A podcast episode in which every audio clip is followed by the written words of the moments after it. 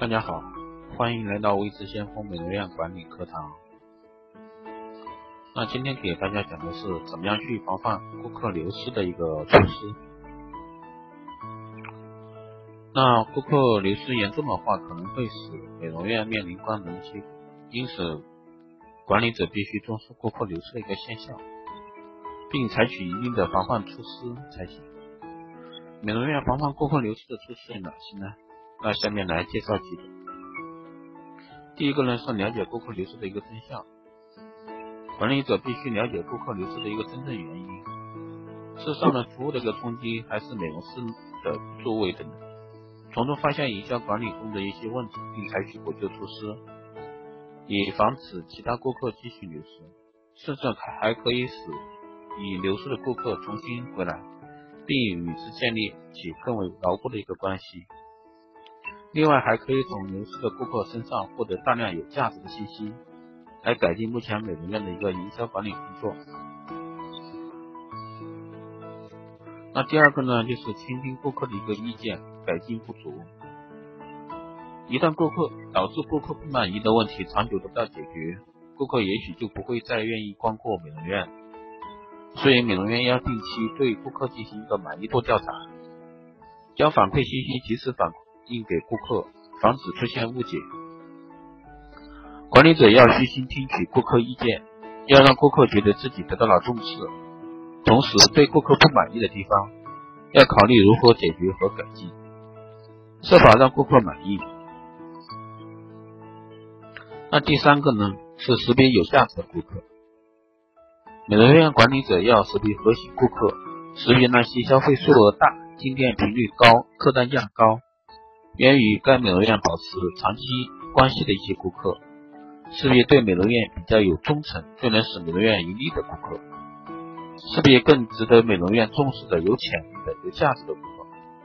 研究出这些有价值的顾客后，要对他们进行一个重点的分析，在他们的管理与服务上不断创新，满足他们的一些需求。因为现在的一些美容顾客、终端消费者。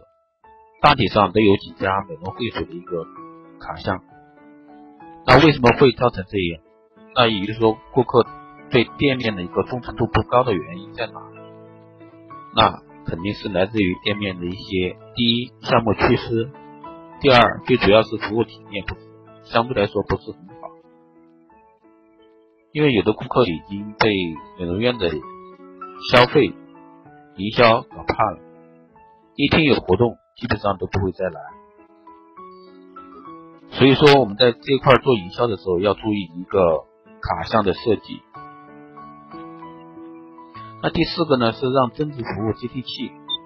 俗话说身体不怕火炼，作为美容院，光说为顾客提供增值服务，但在顾客需要时只是服务，结果给顾客一个不讲信用的印象，这也是导致部分美容院顾客流失的一个导火索。因此，美容院要说合作达到一致，用实际行动为顾客提供增值服务。比如说，建立良好的客商联谊关系，在分店开业、年庆当天给予祝福，在 VIP 顾客生日之际给予问候或赠送一些有意思的小礼品，帮助顾客解决疑问等等。那第五个呢是打造品牌特色，有相同项目、产品、服务的美容院到处都是。要使顾客上门，非得使自己有些特色。美容院特色好，好比每个人的特点。美容院没有特色，就变得不值得品味，就很难有顾客愿意光顾。任何一家美容院，只有有自己的特色以后，才能迎来客源，才能留得住客户。因此，美容院管理者搞特色的时候，应该迎合顾客的一些需求，注意自己一个品牌定位。特别是现在的一个美容环境，美容整个美容行业。基本上是以光电医美大行其道。那传统的生活美容呢？很多美容院老板已经变得不太重视了。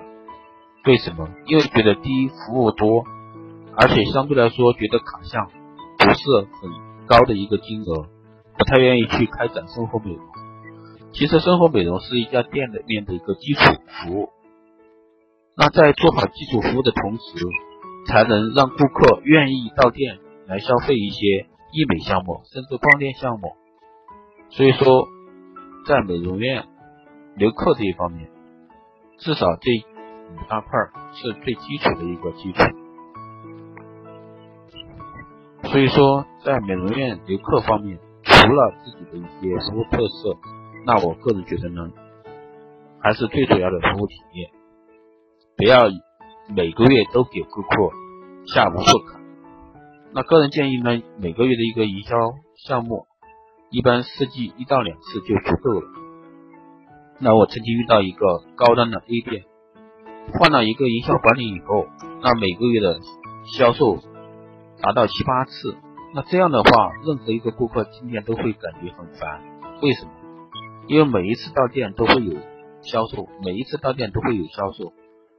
自始至终，那么服务这一块就会有缺失，给顾客的感觉就是每次我到您店就会花钱，久而久之，那顾客就不太愿意光顾这家店。